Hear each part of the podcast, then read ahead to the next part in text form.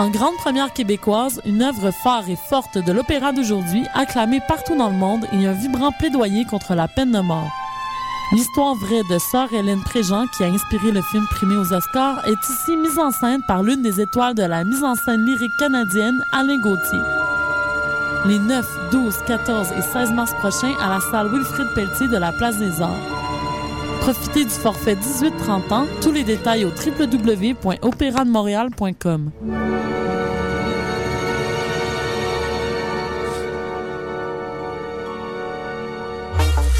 One Life Entertainment présente Best Night of Your Life au Pure Night Club le vendredi 29 mars. Animé par les meilleurs DJ, DJ Master et DJ Lionheart. Musique hip-hop, dancehall et reggaeton. Il y aura des spéciaux entre autres pour les 100 premiers billets vendus pour les groupes de filles et vous avez 5 chances de gagner une bouteille gratuite pendant la soirée. Pour information, réservation ou achat de billets, 514-621-7454 ou 514-568-4925. Ou visitez notre page Facebook One Life MTL. LIFE MTL. Les rendez-vous du cinéma québécois viennent au cœur du quartier latin du 21 février au 3 mars. C'est l'occasion de rencontrer les artistes et artisans de notre cinéma, découvrir des films en avant-première et participer aux Nuits enflammées qui font la réputation de cet événement incontournable. Suivez-nous sur les réseaux sociaux et consultez toute la programmation au rvcq.com et via notre application iPhone. Les rendez-vous du cinéma québécois, une présentation de la SAQ en collaboration avec Radio-Canada. Les productions Nuit d'Afrique présentent la septième édition des Célidors de la musique du monde. Les Célidors, la distinction musicale qui souligne le talent des artistes de la musique du monde, vous invite à découvrir 36 groupes. À travers cette unique vitrine, venez voter pour vos artistes coup de cœur. Jusqu'au 17 avril, tous les mardis et mercredis au Club Balatou dans le cadre de concerts gratuits. Les Célidors, le prix du public qui fait grandir le monde. Pour plus d'informations, consultez le La Nuit Blanche à Montréal approche à grands pas. Le 2 mars prochain, vos finissants en interactifs vous attendent pour vous présenter LUA, une projection interactive sur le clocher de Lucam. Toute la nuit, donnez vie à l'univers de LUA grâce à votre téléphone intelligent ou votre tablette mobile. Venez vivre l'expérience samedi le 2 mars dès 18h. Et d'ici là, suivez-nous sur notre Facebook et Twitter.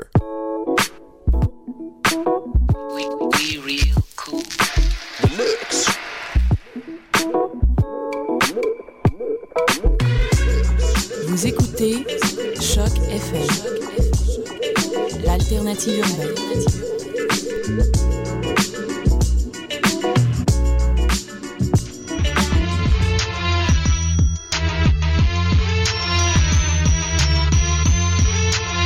Soccer sans frontières, l'alternative foot. Bienvenue à Soccer sans frontières, votre rendez-vous footballistique tous les samedis à 13h sur les ondes de Choc FM, la radio web de Lucam. À la réalisation, comme d'habitude, on a Sydney et à mes côtés, toujours, les chroniqueurs Sando Coquet. Salut Sando. Comment ça va? Ça va très bien. Et Réginald Joseph. Salut Réginald. Ça va, Sofiane? Ça va. Ça va? Excellent. la forme.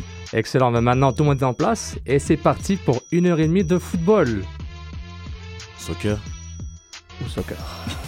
Soccer sans frontières, l'alternative foot. Et oui, c'est l'alternative foot. Puis la première alternative, on parle euh, impact de Montréal. La première partie sera consacrée au bleu de, de Montréal.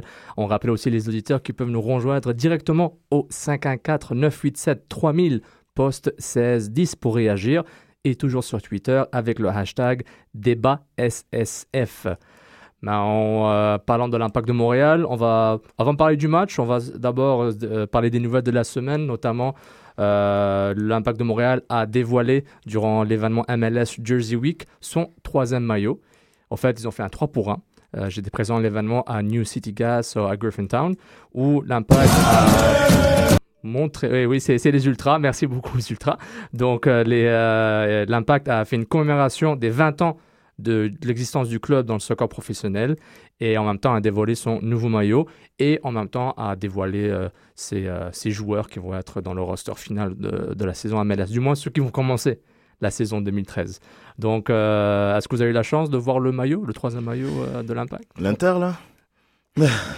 Hashtag IMFC. Ah, c'est, c'est, ça y est, on est. Mais, faut- mais, mais ce maillot est commémoratif de la première saison de l'Impact en Mm. 93. Moi, ça, me, ça me donne beaucoup de souvenirs. Il est, pour, pour reprendre un peu les propos euh, de Patrice Bernier, c'est vraiment. euh, je me rappelle quand les Lloyd Barker. euh, quand Les Val- Grant, Grant Needham, Voilà, la- la- Patrice Ferry. quand il jouait au stade de, Claude Robillard. Et puis non, c'est un très très beau maillot.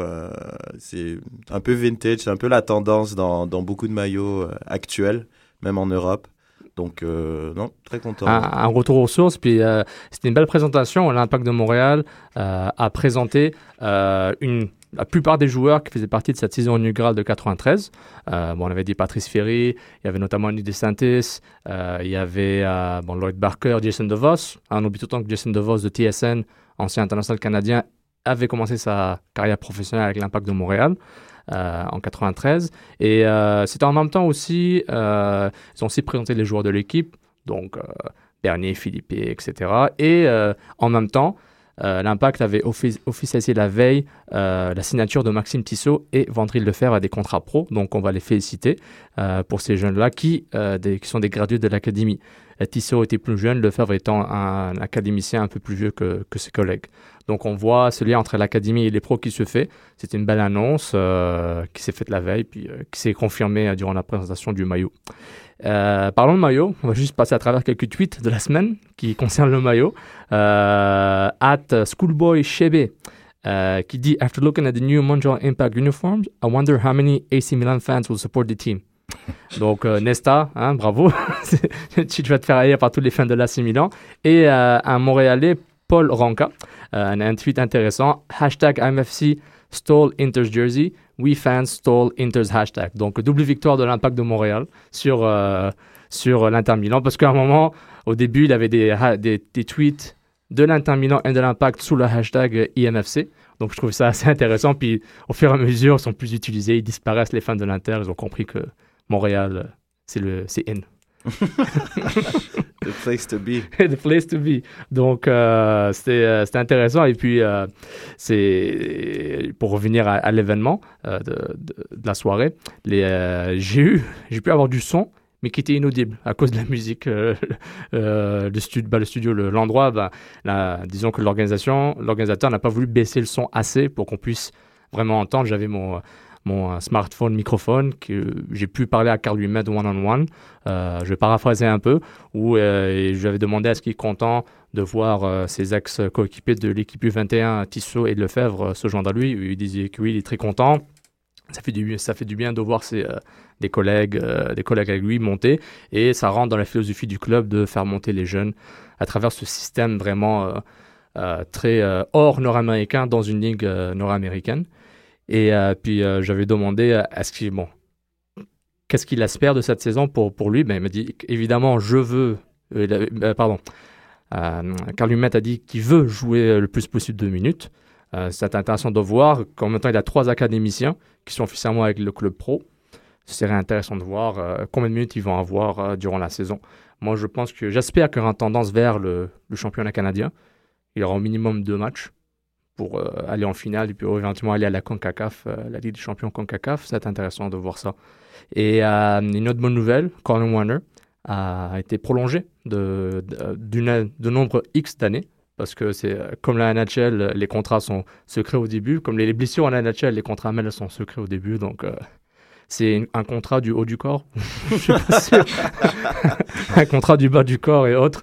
Donc, on, va savoir peut-être quand le, quand le, quand les salaires vont être dévoilés par l'union des joueurs MLS euh, deux, trois fois par année.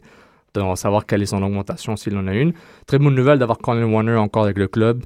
Un gars qui a beaucoup joué, qui a joué, je pense, 20, une vingtaine de matchs. Euh, un, un- guerrier. un guerrier. euh, il était très utile. euh, bah, guerrier slash héros obscur. Vraiment. ouais, Il faisait vraiment le, le travail que qui est pas qui est pas visible à l'œil nu comme Exactement. on dit, mais qui faisait un travail colossal pour l'impact dans l'entrejeu euh, en compagnie de Bernier. Donc je pense que c'est c'est c'est très bien de l'avoir prolongé euh, pour la suite. un vrai beau commissaire quand Bernier était sur le banc. Mm. Parce que tout le monde se dit ah, pourquoi Bernier ne joue pas, marche là-bas, ben, on, on va rentrer dedans Colin Warner, puis on va dire que c'est de sa faute. Donc, euh, au début c'était un peu lourd pour le gars, mais je me sentais mal. Arrêtons de parler de Marsh, il est plus là. C'est fini, Marsh. Marsh, c'est fini. C'est fini. Shelly Baum.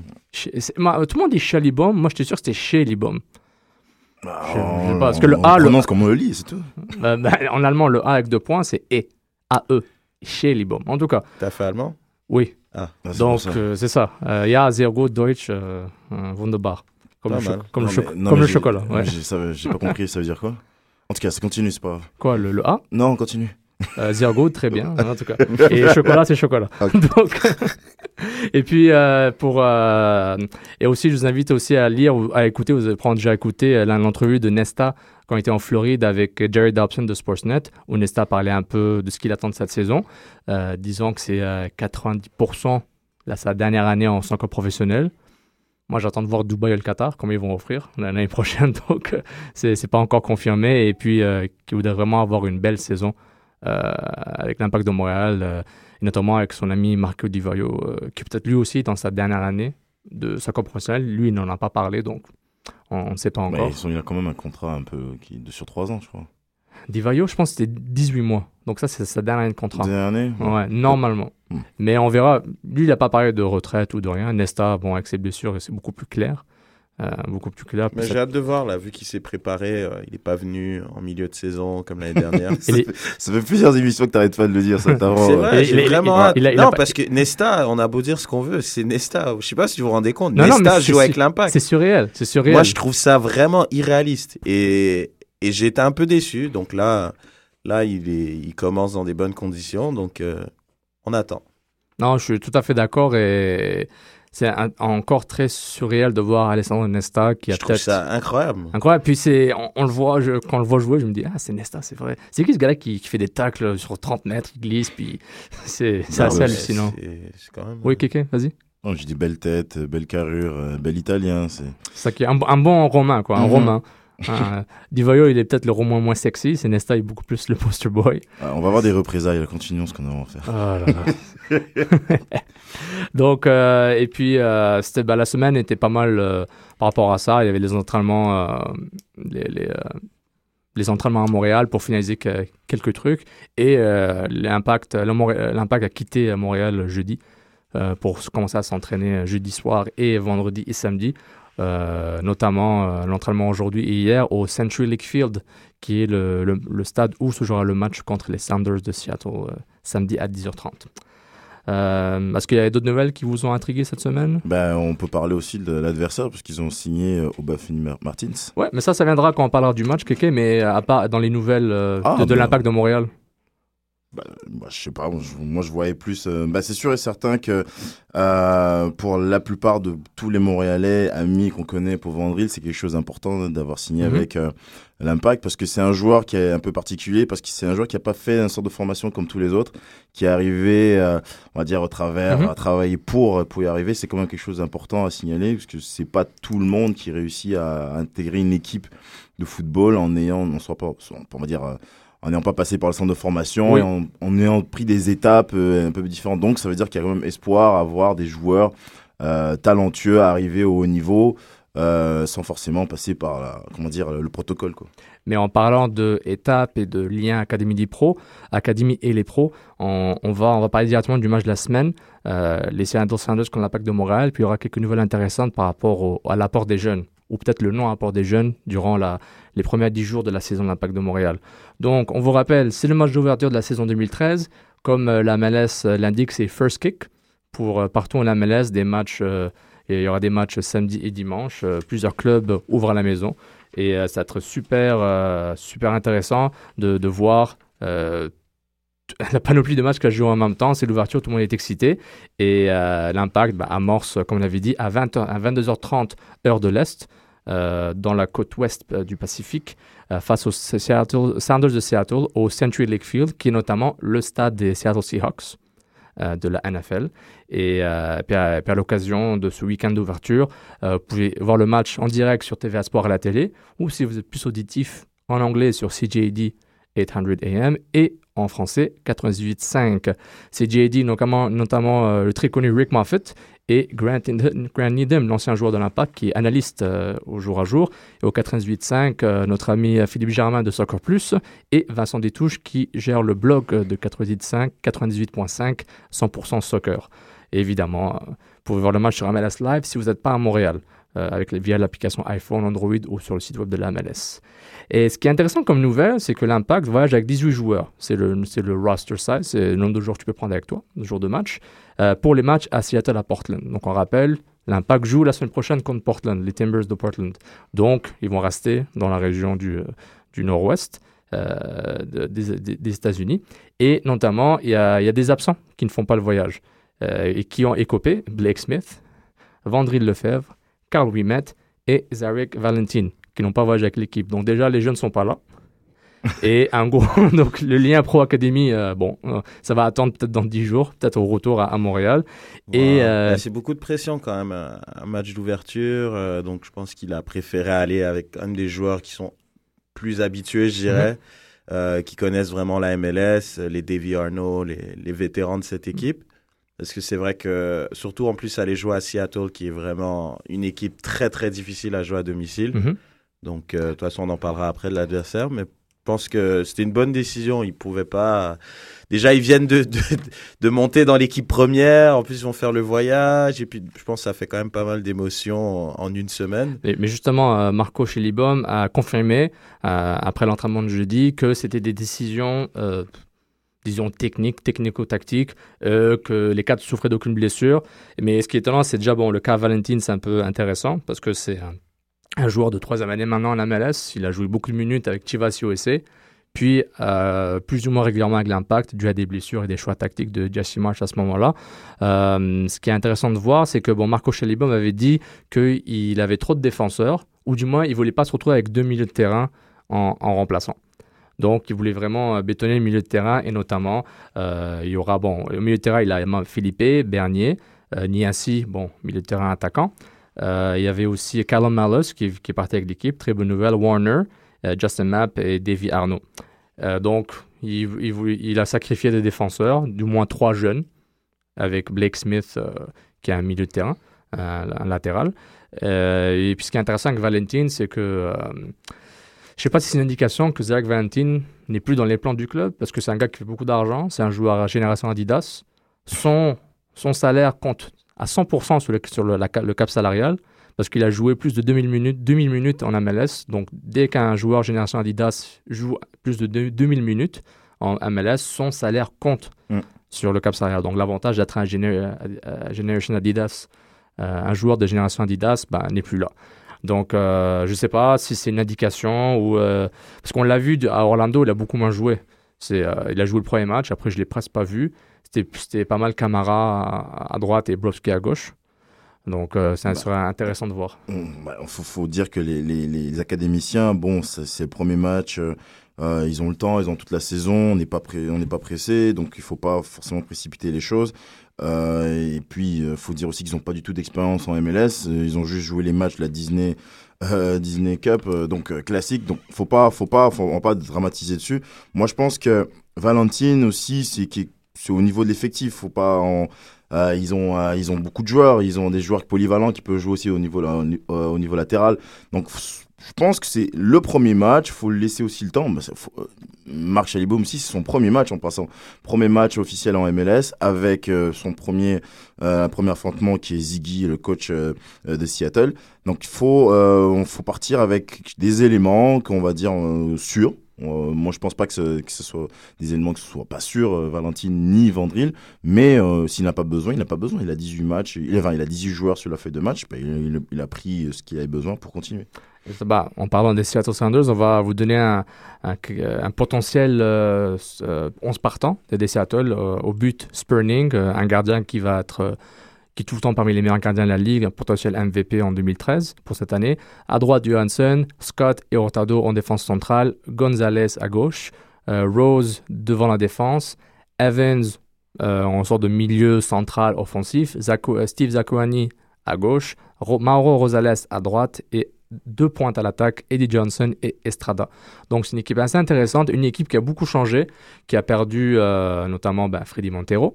Bah, lui, il est juste suspendu en fait. Non, Freddy Montero, il est plus là. Non, pas Freddy Montero. Non, Alonso, pardon. Oui. Alonso est suspendu, donc c'est pour ça qu'il pourra pas Oui, jouer. Alonso Freddy Montero, ouais, exactement. Ouais, euh, Alonso est suspendu, donc il sera pas là. Et euh, c'est pourquoi il y a Brad Evans qui joue tout seul avec Rose derrière lui. Euh, Freddy Montero n'est plus là. Il a été prêté au club colombien Mi- Millonarios. C'est un nom très sympa. Millonarios. et, et puis, et puis le, le DP allemand, Christian Tifford, n'est pas avec l'équipe. Euh, je pense qu'il y a Sigi Schmidt avait dit avec euh, la radio, le, podcast de la MLS Extra Time Radio, euh, qu'ils sont encore en contact avec le joueur allemand. Ils sont pas sûrs ce qu'ils vont faire avec lui. On ne sait pas d'où où est le conflit. Est-ce que l'Allemand n'a pas aimé la, expérience à MLS? Est-ce que le club n'était pas satisfait de lui?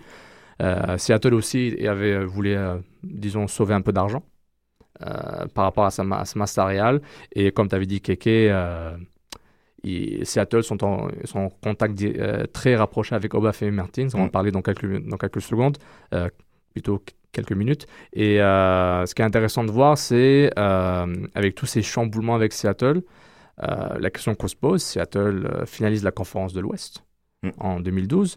Est-ce qu'ils vont pouvoir commencer leur saison 2013 du bon pied? C'est-à-dire avec une ambition, parce qu'ils ont des grandes ambitions. Euh, il y a beaucoup d'argent dans ce club. euh, ils ont plusieurs propriétaires, incluant Drew, Drew Carey, on connaît l'acteur, euh, le pro- un, des, un des cofondateurs de Microsoft, qui est aussi, euh, euh, qui est aussi euh, Mm. un des propriétaires des Seahawks de Seattle.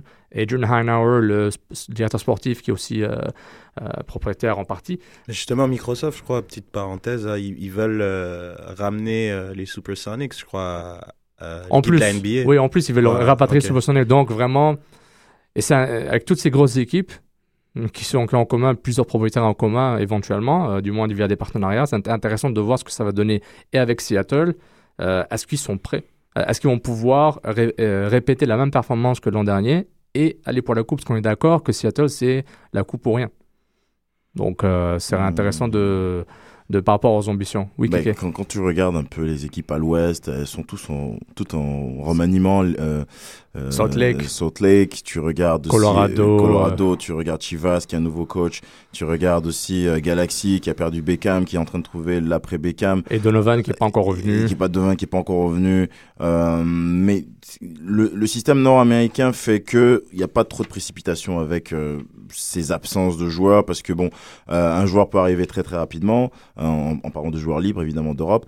Euh, Il y, a la il y a la faculté aussi de penser qu'il n'y a pas de D2 pour la MLS donc le championnat va se faire, ça va se dérouler peut-être au playoff pour certaines équipes. Euh, donc des équipes comme Seattle, des équipes comme l'autre côté, l'autre côté à, à l'est comme New York, euh, même je pourrais même dire DC United, tout ça, c'est pas très très grave le remaniement. En fait, c'est une question de remaniement. Elles ont travaillé beaucoup. C'est des grosses équipes qui ont Mhm. besoin de prendre des joueurs euh, différemment par rapport aux, aux petites équipes. Et moi, je crois pas. C'est sûr qu'évidemment les Sonics s'ils reviennent, bon, euh, est-ce qu'on va couper dans Non, je pense pas, Je pense je pense pas. pas. Je pense Parce pas. Le budget est déjà fait. Ils ont un leur cap salarial, puis ils jouent avec. C'est ça, ils jouent avec, ils ont les joueurs pour, et c'est une équipe qui est très très euh, attractive. Donc, euh, je crois, moi je crois que c'est juste le début. Pour les grosses équipes, on se regarde bien, les grosses équipes n'ont pas fait beaucoup beaucoup de changements. C'est beaucoup plus les petites équipes qui ont travaillé pour, en faisant même des. Bah, les, quand tu dis petites équipes, je. Quand je dis petites équipes, je parle des équipes les- qui ne sont les- pas qualifiées pour les playoffs. Non, mais qui n'ont pas des gros budgets nécessairement. Salt Lake, c'est une grande équipe d'MLS. Oui. C'est une équipe qui est tout le temps là, mais c'est une équipe qui, qui gère son budget de façon précaire. Ah, quand je dis petites équipes, je parle plus. C'est pas les gros Dieu, cylindrés. Quand, voilà, quand on parle des gros cylindrés. Ouais, quand- exactement. Donc, donc euh, faut, faut, euh, faut, faut beaucoup, beaucoup relativiser les choses et voir que c'est plus une question, une question de timing, d'attendre un tout petit peu, Mhm. de voir comment va démarrer les cinq premiers matchs et euh, l'impact aussi dedans. si, si, c'est un peu, c'est un peu Mais, mais, mais l'impact, sont un- ouais, ils sont, sont- sont dans ce même moule. Mais je- quand tu as un système saison playoff, c'est série, série éliminatoire, Ouais. en MLS, en Major League Soccer, ce qui est intéressant de voir, c'est. Je vois pas. J'ai du mal à voir le cycle du- d'une saison. de- ou de, sur plusieurs saisons. Parce que à chaque année, on dirait que tu es capable de renouveler ton Mhm. équipe avec des joueurs intéressants. Mhm. Tu sais, Alvaro euh, Fernandez euh, qui était avec euh, Seattle, c'était un milieu gauche excellent. Il a été échangé à Chicago. Et après, maintenant, il se retrouve au Qatar. Mhm. Donc, c'était un, boulot important de, de, de Seattle. c'était un boulot important de Seattle. Et puis Montero, ils sont vraiment prêts. C'était le joueur de Seattle, le joueur phare. Ils sont, ils sont capables de ramener un Allemand Tiffert qui n'est plus là. Et en ce moment, ils négocient avec Obafemi Martins, Mm. qui supposément va avoir un salaire de plus ou moins 2,5 millions, plus des bonus. Non, mais lui, à son âge, c'est Bah, c'est une ligue pour normal. lui, hein. C'est pas. euh, Non, mais quand il pense bien, parce que c'est moi, moi, c'est toujours un joueur que j'ai trouvé très limité techniquement, mais il- mais il va à 2000 à l'heure. Après, peut-être un peu moins parce qu'il a pris de l'âge, mais c'est un joueur qui. Et là, il a, et là, il a quel âge? Il a 38 ans, là, ou il a 29 ans? Il a gagné la, la, Ah, la Coupe du Monde U20 à quel âge? C'est un Nigérien. Non, non, Ils je- font pas ce genre de truc, le Nigeria. Oh, oh, oh, c'est pas. euh, non, je sais pas, je croyais que c'était plus un truc. euh, ouais, enfin bref. Non, mais honnêtement, je trouve que ça, ça peut vraiment les aider. C'est c'est un joueur qui est, qui est, qui est fait justement Mm. pour la MLS. Quoi. Puis on saura plus de nouvelles lundi sur l'aboutissement de ce contrat de Obafemi Martins, qui est en ce moment avec Levante, qui qui a retrouvé, qui a renouvelé sa carrière avec Levante après une mauvaise passe en Russie. Mm. Et euh, maintenant, par rapport à l'impact. L'impact, le starting 11, le, le 11 partant, comme, comme d'habitude, Perkins, Camara à droite, Nesta Ferrari, Jabrowski qui... C'est solide, ça, j'aime ça. c'est- comme ça. Moi, c'est- j'ai- moi, j'aime ce, ce, back four, comme on dit. Donne-moi un cliché. C'est... c'est- C'est. euh, putain, j'en ai pas. Là, j'en ai pas. là. Ah, ça va venir, ça va venir. Et dans un, dans un 4-1-4-1, Bernier devant la défense, Map à gauche, Philippe Arnaud, supposément euh, au milieu central, mais je vois Philippe avancer plus. Pisano à droite, mais on le voit, je- lui aussi peut aller derrière l'attaquant. Et Divayo à la pointe. Bon, bah, c'est le, c'est un le 11 euh, comme l'année dernière, en fait. Mais avec euh, Pisano en plus, je pense qu'il peut apporter euh, ce, ce petit. euh, Bah, on verra. Moi, je ne peux pas juger ce gars-là. Il faut que je le vois jouer euh, Ouais, bah, sur, de- que- de- sur au moins une heure. de ce que j'ai lu, de, du peu d'images que j'ai vues. Euh, et en plus, il a une très bonne entente avec euh, Divayo. Divayo. Exactement. Euh, on sait que Divayo, il peut être très grognon, euh, commencer à bouder, il se retrouvait souvent hors jeu parce qu'il n'a pas le ballon quand il le veut, au moment où il le veut, quand il fait sa course. Mhm. Donc, de savoir Mm. qui, qui, qui peut. Non, t'es pas d'accord, Kex? Non, non, non, non Ah, si, je, je pensais à la, la formation, c'était... Non, mais fini, fini, termine, termine. Et euh, non, donc c'est ça. En fait, c'est vraiment le, le, le fait d'avoir un joueur qui, qui, qui connaît Divayo, qui sait comment il veut ses ballons et des trucs comme ça, ça peut être un plus pour nous. Mais c'est- c'est une raison pourquoi ils l'ont apporté. Il, a Ouais, il- clairement. il, il voit, quand je dis il, Nick DeSantis voit une, a vu une valeur ajoutée en Pisano. Divayo a dû avoir une influence évidente sur ce choix-là.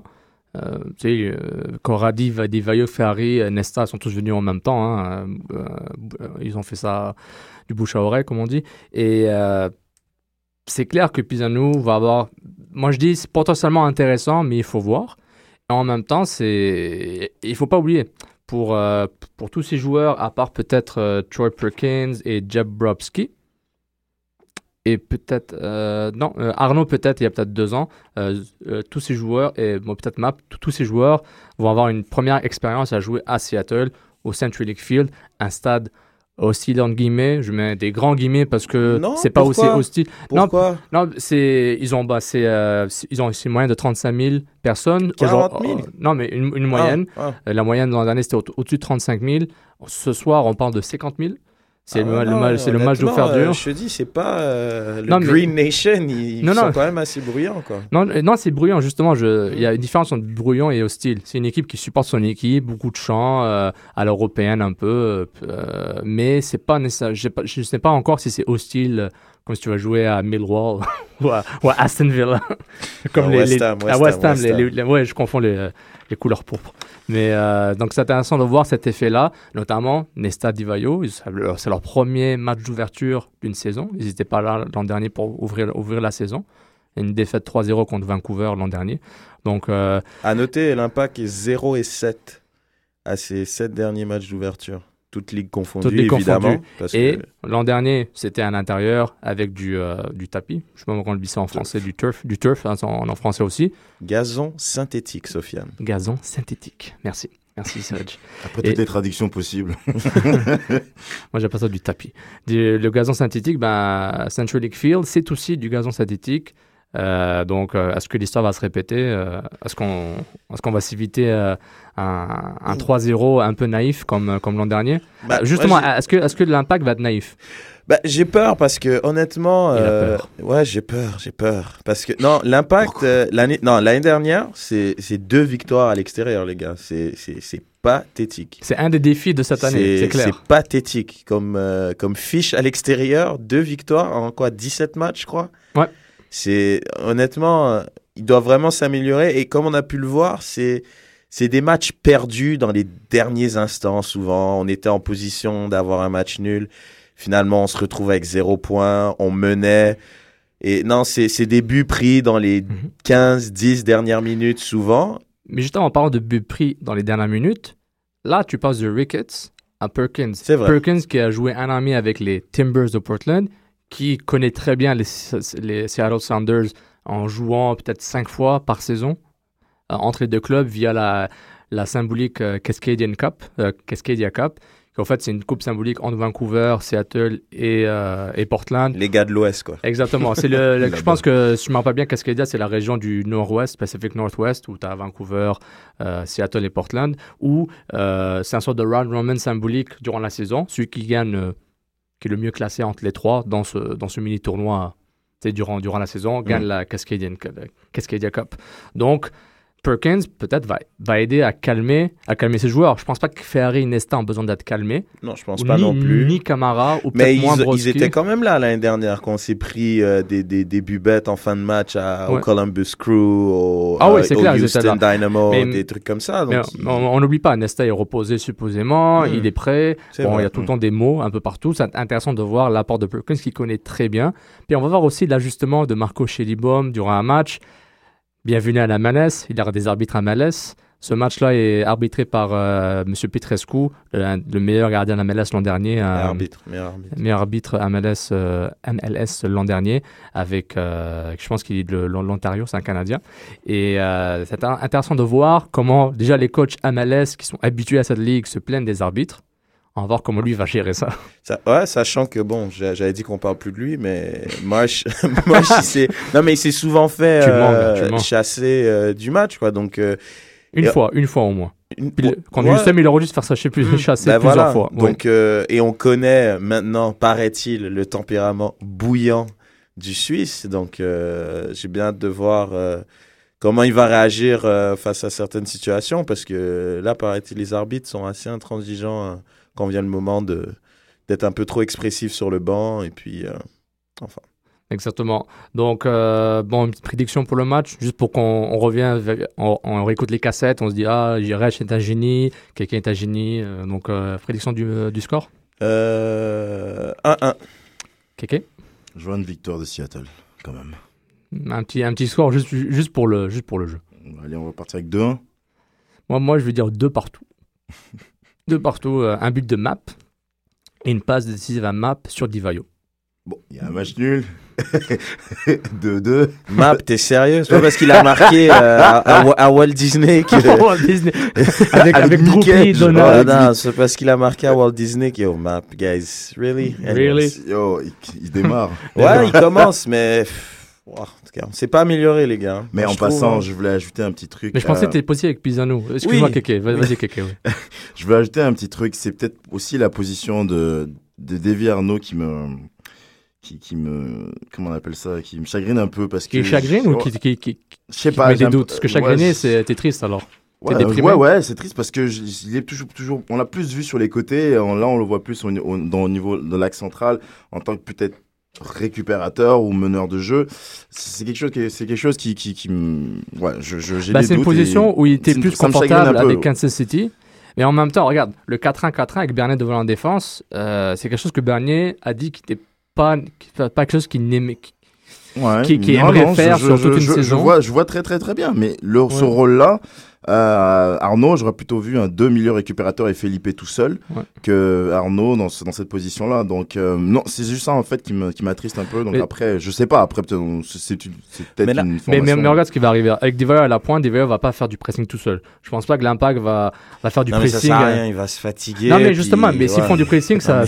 non mais juste rappeler pour conclure, les gars, juste pour conclure. Ah, Ah, la, des- la feuille de match, la feuille de match. euh, la feuille de match. Va.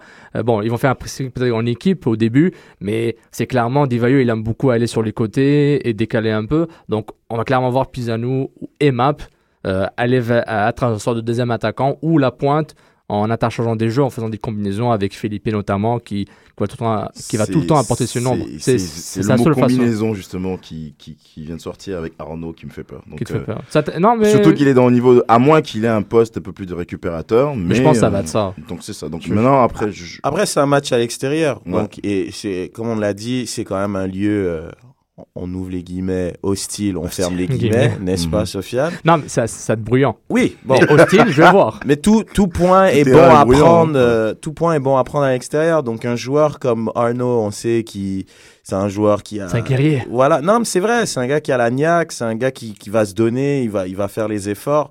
Donc, est-ce qu'il va faire la passe décisive pour Divayo Je ne pense pas. Ça, c'est sûr. Mais il va donner justement l'effort au niveau du pressing, comme Mhm. on, comme on en parle, pour euh, justement récupérer le ballon plus rapidement. Je vais conclure cette partie en disant que les gens oublient souvent ce que Arnaud a fait de bien l'an dernier, surtout durant les 10 premiers matchs où ils avaient quasiment pas d'attaquant. Où Arnaud a, fait, a, beaucoup, a beaucoup donné à l'équipe, mais euh, on va voir. J'espère que Arnaud va tromper ses, euh, ses va- Détracteurs. détracteurs Ouais, et ouais, autres. ouais. Intéressant de voir. Donc, euh, bon, ça conclut l'impact de Montréal. 22h30, TVA Sport, 90 80 98.5 FM et CJD 800 AM. On passe à la MLS tout de suite. La MLS est tectonique, les gars. Donc, euh, bah, la MLS, juste une nouvelle qui est intéressante. Le, le comité disciplinaire de la MLS euh, va sévir sur trois gros thèmes en 2013, quelque chose que j'adore beaucoup. Euh, les, euh, les trois choses pour aider l'arbitre, notamment les confrontations, qu'on dit mass confrontation, euh, d'après le, le, le, press release de la MLS, où la MLS va sévir contre ces, euh, ces, euh, ces révoltes contre l'arbitre, 15 joueurs autour de l'arbitre, essayer de le convaincre et commencer à peut-être à suspendre les joueurs, éventuellement après plusieurs euh, bien, avertissements. ça. ça, c'est bien, parce que moi, moi j'en ai marre ces attroupements, euh, autour de l'arbitre qui, qui Ouais, donnent rien. Mm. Et un deuxième, un un deuxième point, entrer, à entrer sur le terrain, que ce soit des joueurs ou des, euh, des, des, des gens du staff technique. Mais ça, ça a toujours été comme ça. Tu Oui, peux mais- pas entrer mais- sur le terrain pour. Non, euh, mais c'est c'est quelque chose qui vont sévir encore plus, qui Ah, vont, euh, ok. qui vont ajouter, qui vont considérer vraiment dans, euh, dans, le, dans, le, dans le, le comité de discipline à, avoir des, des sanctions plus lourdes et aussi, euh, quand je, veux- je veux dire, hands to the face, head. C'est-à-dire euh, qu'on met les, que ce soit des coups de coude ou des mains ou des, petites tapes. Attention, Divayo, ne touche personne. hein. C'est les petites tapes à la face, à la joue. Euh, la, la veut éviter tout contact euh, dangereux vers la tête ou, le visage pour provoquer. Donc, hands to the face. Euh, c'est- surtout dans les situations de, de, de coups francs, euh, que ce soit les, les coudes ou tirer le maillot.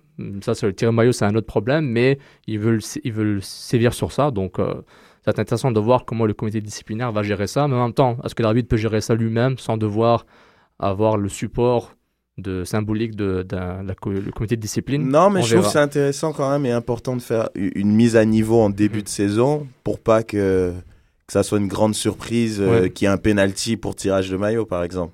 Que ça soit quelque chose que dès Mhm. le début de la saison, on le sait, il y a du tirage de maillot abusé, ben, il y aura sanction. Exactement. c'est- bon. Exactement. Et euh, il avait une, une entrevue intéressante de euh, Thierry Henry avec euh, Nick Fershaw de MLSsoccer.com où, euh, bon, je vous résume une phrase I'm not here to please everyone. Hein, très Henriesque. Anyone. Anyone, c'est ça. Très Henriesque comme, comme commentaire. Ok, donc je vous invite à, lire sur amelassoccer.com, écouter la vidéo et je vous, on, vous aura- on vous enverra le lien sur @soccer100f. Euh, quelques nouvelles de transferts récents à la MLS, comme tu avais dit, euh, le nouveau château dans le, dans le nord-ouest des États-Unis. Euh, bon, on savait tous, Michael Sylvestre euh, s'est joint à Portland. Ensuite, Frédéric Piquion, Frédéric Piquion, un ancien Lyonnais, n'est-ce pas? Ouais, Reg, qui l'attaquant qui s'est joint à Portland aussi, et Jimmy Traoré qui s'est joint à Seattle. euh, qui euh, Ça fait beaucoup là. ah, ça- fait beaucoup d'anciens joueurs qui se recyclent. là. non, exactement. Mais c'est c'est des, euh, c'est des joueurs avec des, des rôles spécifiques. On voit euh, expérience et, euh, et Bah, ils peuvent un- apporter à des, comme ça des, des- ouais, c'est notamment que- Traoré, on parle de Ligue des Champions, euh, IP, Ah non, IPL, les deux. euh, donc euh, Traoré faisait partie de l'épopée de Liverpool, hein. Ouais. on est d'accord. un, ouais. un- un latéral gauche. Sylvestre qui a joué à Manchester, Arsenal. Arsenal. Donc, non, c'est vrai que c'est des joueurs avec beaucoup d'expérience, avec un bagage euh, de matchs euh, européens et des matchs importants qui peuvent vraiment apporter à, à ces équipes de MLS. Et même, il y a Peter Luxin, là, j'ai lu, il s'est blessé. euh, Ouais, c'est blessé. Mais lui, ils l'ont signé euh, en décembre, en en, novembre décembre, mais avec parce Dallas. que mais parce qu'il devait, euh, en fait, ils l'ont signé en décembre parce qu'il devait avoir un permis de travail Oui, voilà, pour aller aux États-Unis, qui allait prendre justement euh, 4-5 mois, un truc comme ça. oui, ils l'ont signé à l'avance. euh, Voilà. Ils ont fait l'annonce à l'avance pour attendre qu'il soit prêt pour. euh, Et, et à l'entraînement, il s'est blessé euh, le genou et 6 Il est mois. out pour six mois. Oh, c'est dégueulasse. C'est vraiment pour, dommage. mais pour un joueur- joueur, ah, c'est un super joueur. Mais bon, avec, je pense avec son âge, euh, je pense que ça va être plus que 6 mois. Hein, à 35, 36 ans, quand tu as une blessure au genou, Mhm. c'est pas quand tu es dans la fleur de l'âge. euh, Bah, c'est surtout comment tu vas récupérer après une blessure. Parce que c'est vrai quand on les opère vite, c'est cool. il jouait mais où juste avant? Il joue en Suisse. euh, je- Ah, il a joué en. Suisse. Mais son moment- dernier club, euh, la dernière ligue, euh, grosse ligue, je me rappelle, c'était en Espagne. Il avait fait Il en jouait avec Espagne. euh, le, le- le club vert. Là. Euh, Celta Vigo Non, ça c'est très très très ça, c'est il y a longtemps. longtemps. Pas Real Betis, mais un autre, je sais plus. On va Ça va. En tout cas, on va, on Ouais. espère une bonne récu- récupération, récupération à Peter Luxin. Et euh, juste ben, les matchs d'aujourd'hui, ailleurs en MLS, est-ce qu'il y a un qui vous intrigue plus que l'autre? Euh, Il y a Philadelphie contre Sporting Kansas City, Vancouver-Toronto, Houston. C'est celui Ouais. de LA contre Chicago. ok, les Chicago, merci Keke, Houston, DC United, finale de l'Est de l'an dernier, Dallas, Colorado, deux équipes qui, se, qui, sont, qui changent, qui, sont, euh, qui ont fait des changements. Seattle, Montréal, bon, évidemment. Et Chivas, USA, Columbus. Ça, c'est pour le match de samedi. Euh, LA, je pense c'est demain.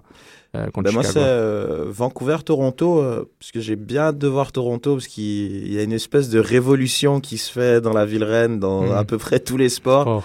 Pour essayer d'augmenter le niveau. Et Vancouver. Et Vancouver. aussi. Vancouver avec Darren Mattox qui est récemment l'attaquant numéro 1, Kenny Miller qui va jouer qui va jouer derrière l'attaquant et ensuite euh, ils ont l'attaquant ils ont le, le milieu, milieu japonais Kobayashi.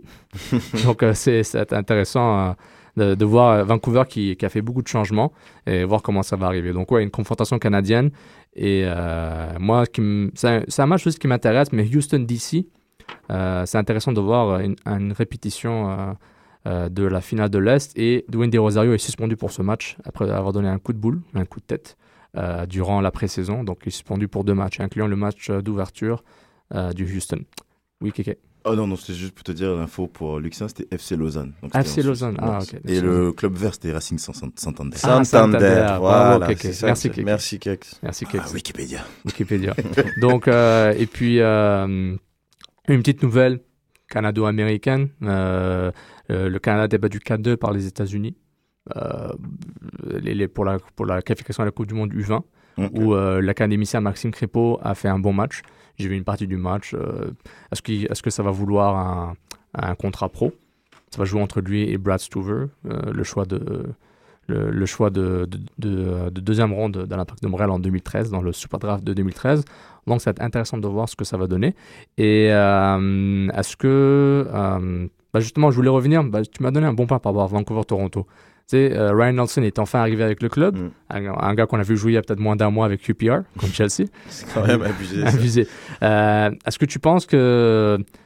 Tu penses parmi les trois entraîneurs, entre Shelly euh, Martin Rennie et Ryan Nelson, tu penses pas que Ryan Nelson, c'est celui qui, euh, qui a le, le gros avantage psychologique par rapport aux autres? Avec peu- son expérience peu, de joueur Oui, oui, ben, s'il a une expérience de joueur en MLS et voilà quoi, ça fait. Il, il était dans le milieu euh, il y a pas si longtemps que ça, quoi. Donc il connaît quand même. euh, je pense qu'il peut, il peut plus apporter que qu'un ancien, qu'un qu'un coach qui a pas, qui a jamais entraîné non plus en MLS et qui a des expériences européennes modestes quand même. On va pas non plus, c'est pas. Donc euh, non, mais c'est vrai, c'est pas. Mais je trouve que ça. J'ai hâte de voir, honnêtement, hein, comme... parce que c'était une grosse nouvelle. Quoi. Il, il était quand même sous contrat euh, avec QPR. Et puis, comme ça, il change et puis il va, il va entraîner en MLS. Donc, euh, non, Toronto, ils surprennent toujours tout le monde. J'ai hâte. Excellent. Ben, merci, messieurs, pour cette très belle première mi-temps.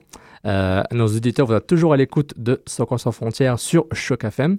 Nous allons faire une courte pause musicale et nous revenons avec la seconde mi-temps consacrée au débat de la semaine.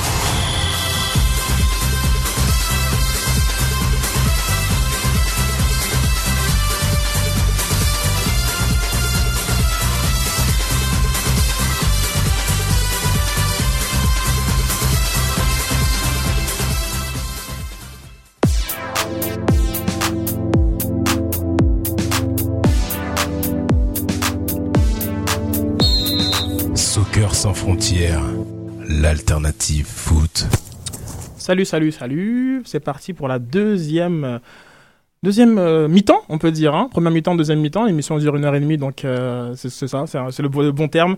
Euh, les gars, bravo. C'était une très belle première partie sur l'IMFC. Donc maintenant, on va aller sur le côté monde, sur les débats, les débats. Il y a un gros programme. Franchement, il y a un gros programme. En plus, il y a eu des matchs qui vont influencer tout ce qu'on a dit. Donc tout ce qu'on a préparé va être chamboulé par rapport à ces matchs. Et je vous invite à prendre connaissance du sommaire.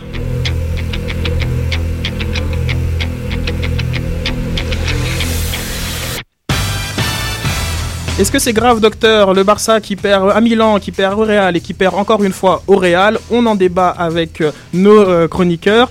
On a aussi euh, la FFF qui fait un accord partenariat avec euh, la MLS pour échange d'expertise technique. Euh. Bonne idée, mauvaise idée, à voir. Le buzz Varane, est-ce qu'il est, fort, il est grand, il est beau, il est rapide, il, bloque Messi?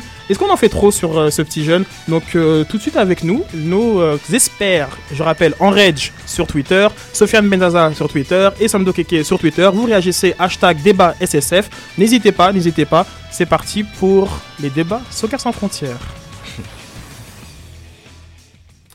Alors, messieurs, messieurs, messieurs, on en a déjà parlé un peu la semaine passée. Le Barça qui avait perdu contre Milan AC, on s'était dit, oh, c'était qu'une défaite, etc., etc. Mais ça a l'air un peu symptomatique d'autre chose. Après cette défaite au Classico euh, durant la semaine, 3 euh, buts à 1 en Coupe du Roi. Et là, aujourd'hui, 2 buts à 1 euh, en match euh, de phase retour de la Liga. Est-ce que c'est grave, finalement, ce qui se passe au Real, euh, au Real et au Barça surtout? Euh, Moi, je dirais que c'est grave. Bien sûr que c'est grave. C'est même très, très grave. Parce que après le match contre le Milan, on n'a pas voulu en faire euh, une, toute une histoire. On s'est dit, bon, c'est un accident de parcours. On a aussi louangé le, bon match du Milan AC. Euh, donc, non, je veux dire, à ce moment-là, c'était pas grave. Donc là, c'est un match de coupe.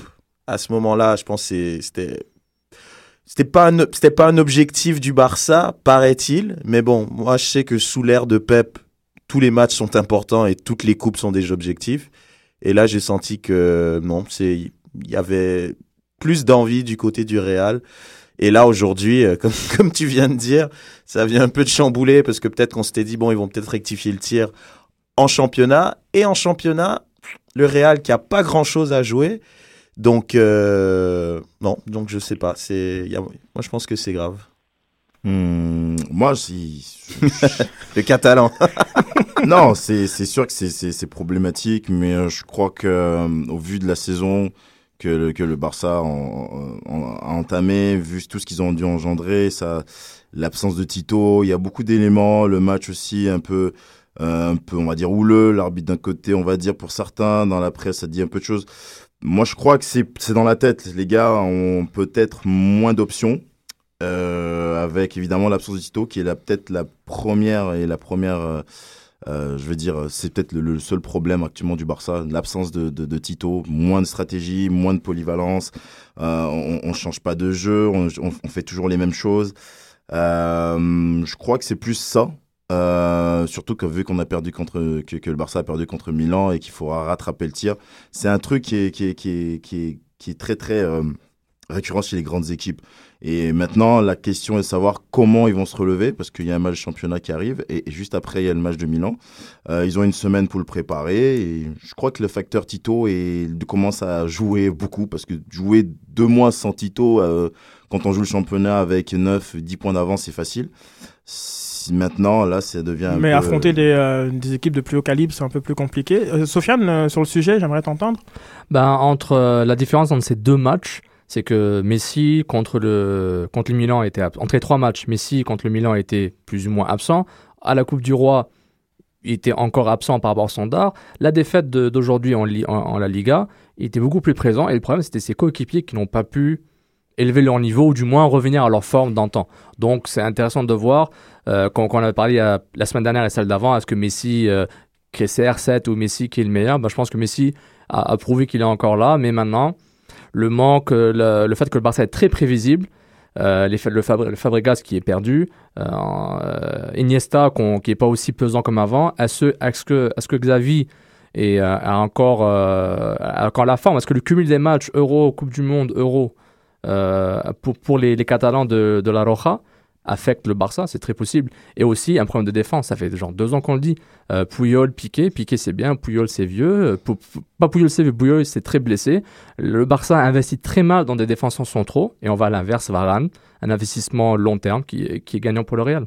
C'est rare. Mais euh, avant de qu'on poursuive en studio, on va accueillir Julien. Julien, ça va? Allô, allô? Julien, Julien on va revenir un peu plus tard avec, euh, avec Julien. Euh, tu parlais de, de, la défense. Je pense que il y a quand même un, certain problème.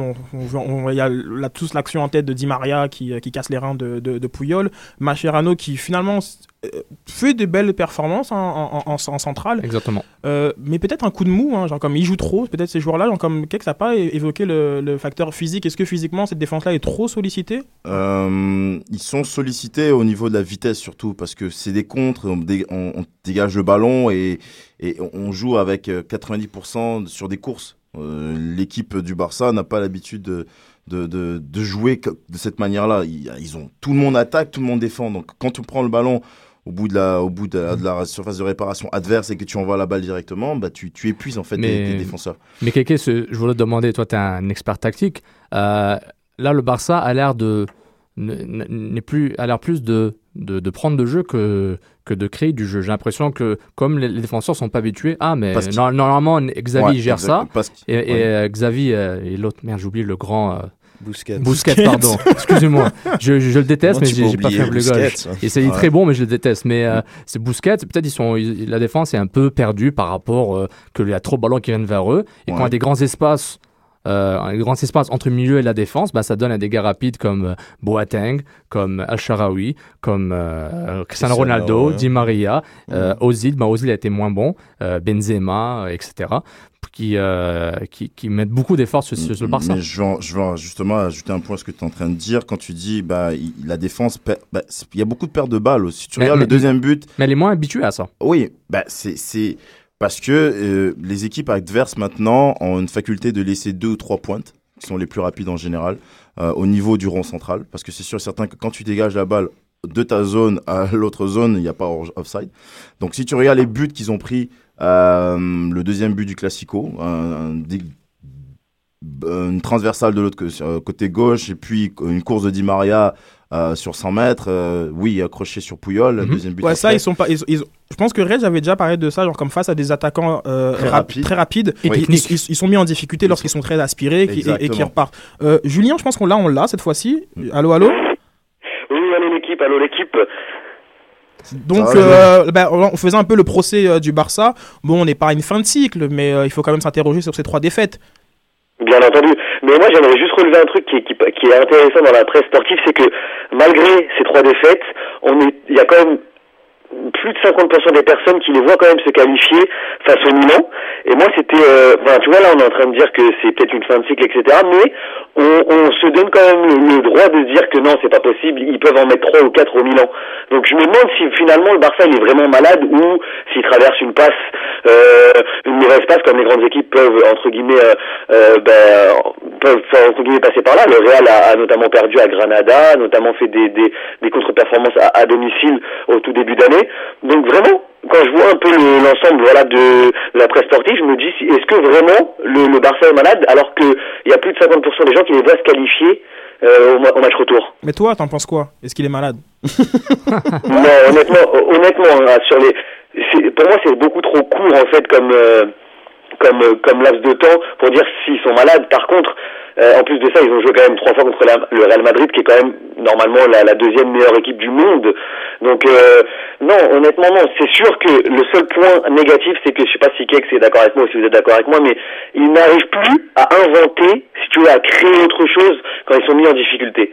C'est-à-dire que là, grâce à Mourinho, on a trouvé un, un, un, petit peu la clé pour battre le Barça. Le Milan fait pareil et aucune réaction. Donc là, ouais, c'est vrai que je me demande comment ils vont faire pour euh, réenchaîner quelque chose, inventer. C'est-à-dire que passer sur les côtés. Enfin, voilà, inventer autre chose quand tu as deux lignes de 4 qui sont devant toi, ça, ils n'ont pas su le faire. Et là, je me pose des questions. Ok, ok, très bien. Reg, euh, sur le sujet, donc, comme euh, de se réinventer, qu'est-ce que t'en penses? Bah, moi, je pense que c'est- pas possible. C'est pas possible tant et aussi longtemps que euh, ils mettront pas un coach en place. Parce que là, petite anecdote pour ceux qui savent pas, la personne qui gère le Barça en ce moment était avant celui, un espèce de, de scout pour euh, Pep, qui allait regarder les autres équipes et qui faisait des rapports à Pep. Et avant ça, il était coach de l'Hospitalet, qui est un quartier à Barcelone. Il était comme troisième division et il s'est fait virer de, ce, de, de, de, de cette équipe-là. Donc, je pense pas qu'on peut mettre un, un type comme ça, je veux dire, qui est comme, comme coach dans des situations aussi importantes. Et, et un truc, c'est là, que moi, le premier, c'est là qu'on voit la qualité et, et l'importance que, que Guardiola avait. Parce que moi, le premier, je disais bah, qu'on mette n'importe qui, le Barça, il pouvait gérer. Et puis là, on voit le contraire. Pep, il savait quand il y avait des problèmes, il pouvait justement transformer l'équipe dans son 4-3-3 habituel à un 3-4-3 ou bien faire une formation pour contrer l'adversaire qui, qui bétonnait devant. Donc, et là, on a senti cette incapacité à, à- à varier son jeu. Et ça, c'est grave. Donc, c'est pour ça que je trouve c'est. Moi, moi- moi, je trouve qu'il y a le. Ouais, Vas-y, Julien, excuse-moi. Non, non, souci. Je disais juste arrête que le Barça a quand même gagné sans Tito Villanova aussi. Et on, là, on se pose la question, tu es d'accord avec moi, sur, sur, sur les trois derniers matchs de très très haut niveau. Donc là, je suis d'accord avec toi, quand il y a, quand il y a du haut niveau, quand on te propose euh, vraiment quelque chose devant toi, oui, là, je suis d'accord que l'apport d'un entraîneur est très important, mais tu es d'accord avec moi que Tito Villanova, cette année, il a il n'a pas été souvent là et pour, et, et- et pour autant le Barça a continué avec une machine à gagner. On est d'accord Exactement, ils ont non tout à ben, tout à fait, ils ont euh, 12 points d'avance, mais il faut pas euh, non plus négliger que c'est la période où euh, on fait, la dif- Exactement. on fait la différence entre les grands et euh, les petits clubs. Je ne dis pas du tout que Barça est un petit club. Entre mais les champions mais, et- euh, et les- c'est là que c'est la période la plus importante de l'année. C'est la période des huitièmes de finale. C'est la période où généralement, ben, on le voit. Je pense que Bayern a- Bayern fait, fait le trou, genre comme Manchester fait le trou. Ils ne perdent plus, ils marchent sur l'eau. C'est euh, c'est quand même une période très significative pour pour les grands clubs. Euh, Zaz, je veux, comme ça donné réagir par rapport au fait au niveau du coach. euh, Bah justement, euh, il y a plusieurs niveaux. Il y a le niveau du coach qui est un facteur, mais le, le facteur transfert aussi. Euh, Rappelez-moi qui est l'attaquant assigné du Barça? C'est David Villa? Non, Ah, je pense que c'est quand même, l'Argentin qui met 92 buts là, mais. Non, mais attends, non, non, non, non, non, je parle un, un attaquant de pointe à part Messi. Quand, quand je parle d'attaquant, je dis Messi est là par défaut. Qui, qui- euh, et qui est le dernier grand transfert de défense, au niveau défenseur pour le Barça. Si on voit ces deux points-là, si on voit euh, Alex Song a joué défense centrale, Mascarano dépanne en ce moment euh, régulièrement, quand on combine le- le- l'entraîneur qui n'est pas là, on souhaite une bonne récupération aussi.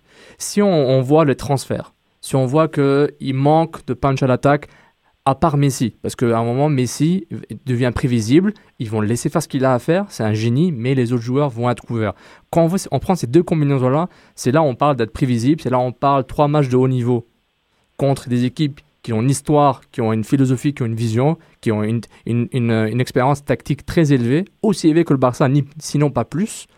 On prend toutes ces combinaisons, on n'est pas étonné de voir ça. On parle de blessure, on parle de fatigue. Moi, je parle de renouvellement. Je parle en été, je m'attends à des transferts de 70 millions avec deux défenseurs et un attaquant.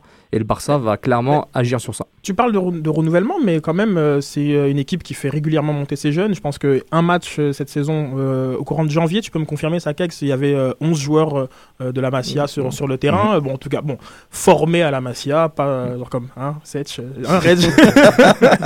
Euh, mais c'est une, équipe qui se renouvelle pas nécessairement de l'extérieur, mais de l'intérieur. Donc, genre comme, est-ce que tu penses que tu verras un, un- un- un transfert splash, genre comme. Ils l'ont fait. Je, je vois ton point, je suis d'accord, ils l'ont fait avant. Parce que mais au niveau des transferts, même s'ils ont beaucoup de jeunes de la sonde de formation, ils dépensent beaucoup en transfert quand même. C'est pas comme s'ils dépensent 20 millions par année. Bah, ils achètent, Ils- tu remarqueras, ils achètent un joueur. Souvent, ils achètent, ils vont pas. c'est- de, pas- de- depuis l'ère Laporta. Euh, Bah, c'est un joueur. bah, euh, ils depuis- achètent depuis- Enrique, ensuite l'année d'après ils t'achètent Villa, Mais- après ils c'est t'achètent. mon point. Justement, Ouais, c'est ça, ils achètent un joueur dans un compartiment qu'ils ont besoin à chaque fois. Mais là, et là ils, doivent réaliser qu'il y a un- une certaine fin de cycle où certains joueurs doivent être renouvelés, pas seulement par des jeunes de la Cantara, mais aussi par des pros. C'est le, c'est le même fléau qu'Arsenal avec, avec sa défense depuis, depuis euh, Campbell et, et Keown et autres. Et le Barça oh, passe par ce même cycle. À un moment, il faut dire, ben, les jeunes c'est bien, j'adore les gars, les gars de de formation, ils sont pas chers, on a déjà investi euh, sur eux. Il faut un moment. faire- Donc la solution, c'est peut-être à l'extérieur pour, euh, pour Sofiane. Euh, Kéké, j'ai encore vu t'entendre sur le point. Moi, je pense pas que ce soit forcément acheter un nouveau, nouveau- des nouveaux défenseurs. Je pense que ça sera aussi. une- parce que le Barça a une philosophie de garder le ballon. Donc, ils ont, ils ont gagné avec des pseudo-défenseurs comme Martirano, qui est pas à euh, Mhm. à la base un défenseur et qui a joué central pendant trois ans et qu'ils ont gagné, ils ont gagné une Champions League avec contre Manchester. Donc, moi, je pense pas que ce soit forcément une question de défense. Moi, je pense qu'au au moment où on se parle ici, ce que le Barça a besoin, c'est de son coach, de repartir avec des bases, de, de- on va dire, pas de, parce que Pep et Tito, c'est la même chose.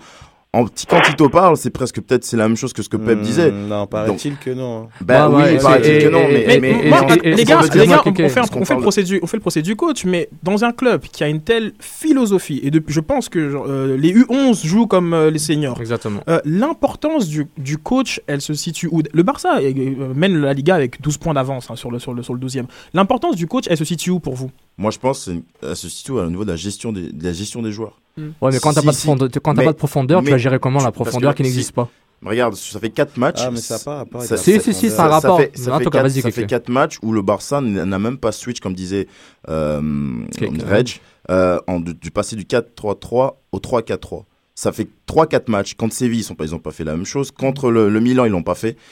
Parce que c'est tout simplement le coach qui est sur le terrain, qui est sur le banc. Bah, est-ce que je le fais ou je le fais pas? Est-ce que donc c'est très important de gérer des hommes. Il y a aussi une autre chose. Par exemple, des joueurs comme Song. Bah, un gars, un joueur comme Song, c'est un joueur qui, par exemple, aujourd'hui aurait pu apporter physiquement, aurait pu apporter. Et ça, c'est des choix que je veux dire. Peut-être que, on s'entend que Tito envoie une liste pour dire tel joueur, tel joueur doit jouer. mais Oui, a- euh, il n'est pas complètement déconnecté voilà, euh, de- de, ce exactement. qui se passe. Donc, Mhm. exactement. Donc, on s'entend que c'est des joueurs, par exemple, qui auraient pu jouer aujourd'hui euh, pour donner un peu plus de Ouais, mais temps c'est moi, physique. moi, honnêtement, c'est c'est c'est au niveau de honnêtement Pep. Pourquoi il a pris une pause? C'est c'est ça. C'était tellement demandant psychologiquement. Il devait trouver des mots pour motiver des gars qui ont tout gagné, match après match Ben, après match. ben, Et là, il y a pas, y a pas, il y a exactement pas, la il y a pas, chose. il y a pas un gars qui est sur le banc pour motiver un Messi qui est quadruple Ballon d'Or. Moi, je pense Genre, pas qu'il y a juste ça, c'est ça. je ne pense pas qu'il y a juste ça, excuse-moi, parce que ça joue. il n'y a pas juste ça. Euh, Guardiola a, a, a, tassé- a mis de côté des joueurs qui sont plus là, des joueurs importants, qu'il a important à ce moment-là, puis ils, ils sont plus, ils sont avec le club. Il a dû.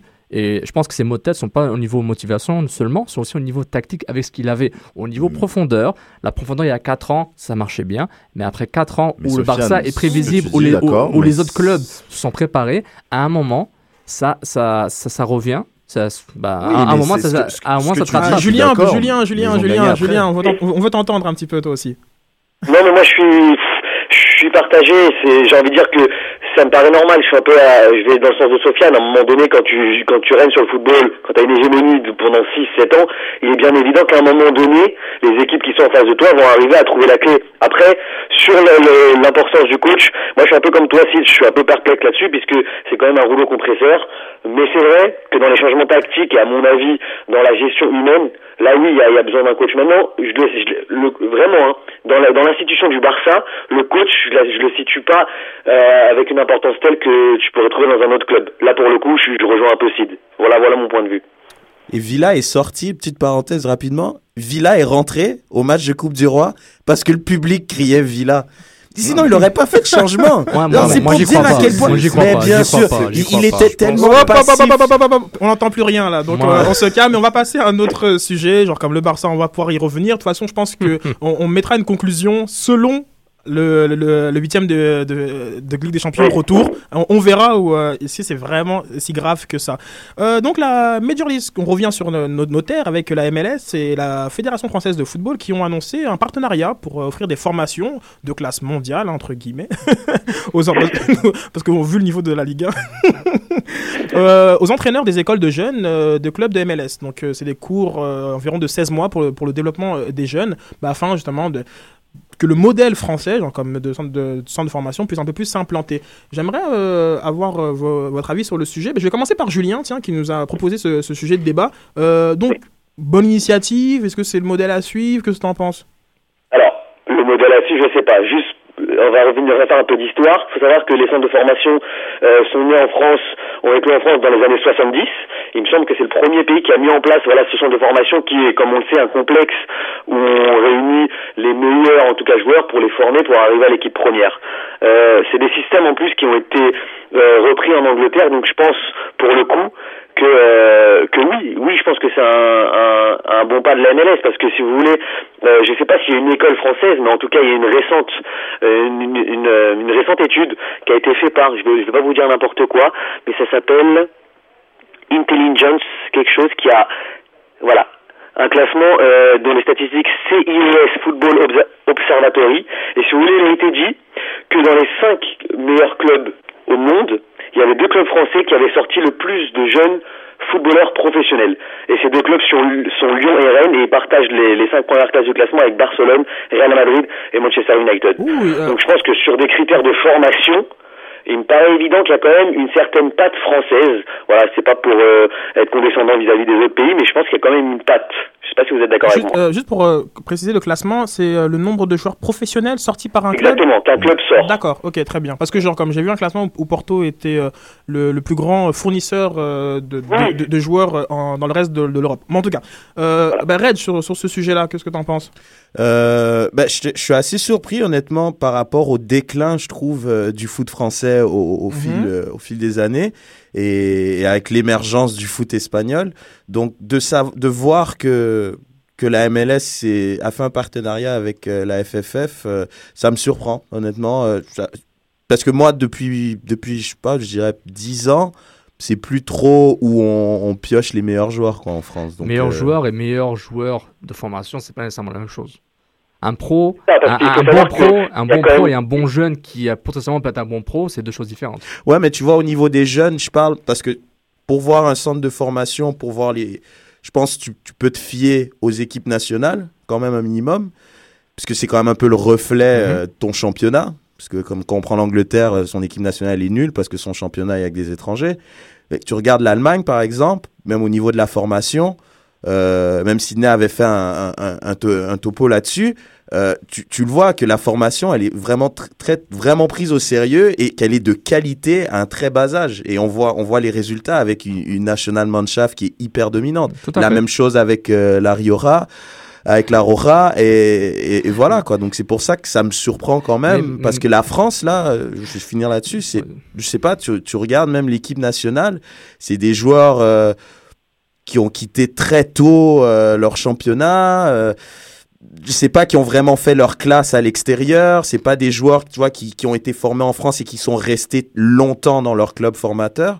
Donc euh, c'est pour ça que je suis assez surpris. Kéké, Non, mais euh, là, Kéké- on parle surtout. Julien, Je vous parle juste la parole, mais on Julien parle surtout, euh, si si tu veux, on parle surtout de, de direction à donner. Et quand tu vois que la, la France a quand même fait ses preuves depuis depuis un certain nombre d'années sur la formation et si tu veux l'envie de, de de jouer etc. Tout- tous ces principes de jeu ont quand même été amenés pour le coup par euh, par l'excellence française de, de ces centres de formation. Tu vois ce que je veux dire ou pas? J'aimerais écouter euh, Kéké sur ce sujet-là, parce que alors, comme tu coaches des psys, des, U- des U11, si je me, si je me trompe. J'ai coaché U11, actuellement je fais du U17. Euh, moi j'avais discuté avec euh, Pierre, Pierre Labatte, qui est l'un des guides de formation du FC Bordeaux, et un autre entraîneur, Jean-Luc Dohon, que je salue en passant. Euh, et il m'avait il m'avait parlé en fait de tout ce qui concerne la formation des jeunes euh, qui avait été qui, qui est beaucoup euh, qui est beaucoup utilisé ailleurs. Il faut savoir que le, le joueur français quand il sort évidemment du centre de formation et forcément de, de la France, c'est le joueur le plus complet en guillemets, le plus complet au niveau physique, tactique, euh, technique. Bon, c'est des joueurs, on va dire, qui sont aptes à jouer dans pratiquement n'importe quel championnat. Euh, c'est pour cela qu'il y a beaucoup plus d'exportation des joueurs français ailleurs, dont euh, la formation américaine, nord-américaine. On, la veut un peu plus complémentaire. On veut pas forcément des joueurs anglais parce que le championnat de la MLS il est beaucoup physique. On veut pas forcément des, joueurs allemands parce que bon les championnats les joueurs allemands ils ont une caractéristique d'être un peu plus costauds avec beaucoup plus de physique pseudo-tactique. Donc c'est peut-être le fait d'avoir l'équilibre entre tous les autres championnats, comme par exemple le championnat espagnol où tu que des joueurs techniques, euh, le championnat italien avec beaucoup plus défense mais pas forcément technique. Donc c'est le championnat de France relève un peu plus de la qualité ou de la formation de en passant par Clairefontaine, tu as tous ces coachs qui ont eu une cette qui, donnent ce genre de d'aspect tactique technique pour les jeunes donc les entraîneurs ont vraiment besoin de ce, de, ce côté-là pour de ce bagage, de ce bagage mais, mais, c'était le cas avant. Hein. Sofiane, mais, mais, ce que je voudrais ajouter, trois points rapidement. Félicitations à Wilfried euh, Nancy, de U20, coach, le coach des U21 de l'Impact, qui va être un des représentants euh, dans ce programme, dans, ce partenariat. Félicitations à Wilfried. Et deuxième point, euh, deuxième point, félicitations à la MLS pour faire ce genre de partenariat, c'est quelque chose d'important. Troisième point, et que euh, euh, ceci pourrait cacher un autre débat. Parce qu'il ne faut pas oublier, la MLS, les académies commencent à apparaître de plus en plus dans les clubs MLS. Euh, et n'oublie pas, les, les, joueurs viennent du draft, des joueurs du NCAA qui jouent 20 matchs par saison au maximum, alors que les académies jouent beaucoup plus de matchs. Donc, est-ce que ce partenariat va ramener un modèle académie à 100% en MLS et vont-ils délaisser éventuellement le NC, NCAA Ça, c'est un débat pour, pour le futur. Mais non, c'est un, débat qu'on a maintenant. Qu'est-ce que tu en penses?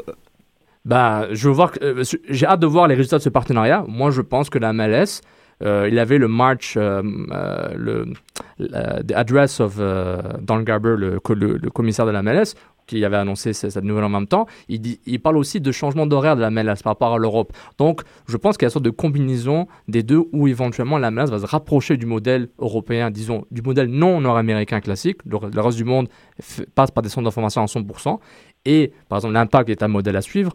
Et c'est intéressant de voir ce shift-là. Moi, je pense qu'éventuellement, je ne dis pas dans 10-15 ans, beaucoup plus tard, que le modèle académie, centre d'information, va prendre le dessus sur le modèle euh, NCAA parce que par rapport au nombre de matchs, par rapport à l'encadrement des jeunes à partir de 10, 11 ans, comme Keke gère des gens de 10, 12 ans, jusqu'à 17, 18 ans pour graduer avec l'équipe pro. Puis ils ont ce concept, ils appellent ça homegrown player. Ce serait un énorme changement parce que tout, le, tout, le, sport nord-américain est organisé avec euh, la, NCA qui est, qui est le réservoir pour, pour le sport pas et C'est pas, pas, un hasard de voir ça. Euh, ils l'ont pas fait comme ça pour ah, on, va essayer un test. C'est vraiment pour peut-être voir ce que ça pourrait donner dans le futur. Donc euh, la MLS qui, qui serait une ligue comme, comme les autres après tout, selon Sophie Reg, tu veux finir sur, sur ce sujet? Euh, Non, ben, ben, peut-être un petit truc, c'est euh, en fait, ça avait déjà, on sentait que ça, il y avait peut-être un partenariat qui arrivait avec euh, la présentation du dernier trophée des champions de la Ligue 1 aux États-Unis. Donc ça, il y avait déjà des pourparlers pour cette cette coalition entre les deux, euh, pas coalition, mais Est-ce que vous Juste un dernier mot aussi pour revenir sur ce que tu viens de dire. Nous, vu d'Europe, la, MLS commence vraiment à devenir euh, un championnat comme les autres. Euh, d'autant plus qu'il y a beaucoup de, de, d'anciens professionnels, comme j'ai entendu dans votre première partie, dans la première mi-temps, qui commencent à investir les rangs de la MLS. Donc Vraiment, pour le coup, ce partenariat, il vient juste rendre encore plus crédible, si tu veux, euh, ce championnat-là qui, euh, qui va maintenant se structurer et qui va, à mon avis, faire parler de lui dans les, dans les 5 à 10 prochaines années. On va encore, entendre encore plus parler de la MLS, selon moi. tout, à fait, tout à fait. Et puis, quand lorsqu'on voit les, performances euh, ben, d'un Beckham, par exemple, au PSG, ben, on voit que ben, finalement, il n'était pas en train de perdre son temps durant les trois dernières années. Donc, oui, affaire à suivre. Euh, on revient en Espagne, tiens. On revient en Espagne, on revient avec, euh, les, Madrilènes euh, cette, cette fois-ci. Et Varane. Alors là, je sais pas pour vous, là, mais moi, je n'entends parler que de lui en ce moment, comme depuis son but, le, le ch'ti, hein, parce qu'il est originaire du nord de la, de la France. Le ch'ti madrilène et voilà, futur capitaine de l'équipe de France, plus fort que, que, que Norris. Qu'est-ce que vous en pensez du, du buzz sur Varane? Justifié? On en fait un peu trop? Genre comme, euh, bah tiens, Kéké, tiens. Mm, non, non, c'est un très très bon défenseur. Pour le Real surtout, parce qu'il arrive à faire euh, en mieux ce que fait ce que n'arrivait pas euh, n'arrivait pas à faire Pépé hein. le travail d'un défenseur central plutôt le travail de la machette il est beaucoup moins nerveux euh, très très très calme euh, mais je pense qu'il a surtout aussi il est bien entouré faut pas faut pas oublier ça il a quand même Mourinho qui, qui, qui lui met qui lui donne quand même les, la possibilité de jouer plusieurs classicos de jouer des matchs importants en Champions League il a il a eu un bon baptême mais je pense qu'on faut pas trop faut pas trop avancer sur lui parce que ça m'aurait étonné aussi non mais c'est vrai il faut pas. Non, mais c'est faux. Il a joué, ça fait un, depuis un mois, mais ça fait depuis presque un an qu'il y est, donc faut pas. Faut pas. lui a donné l'opportunité parce qu'il a le talent aussi, hein.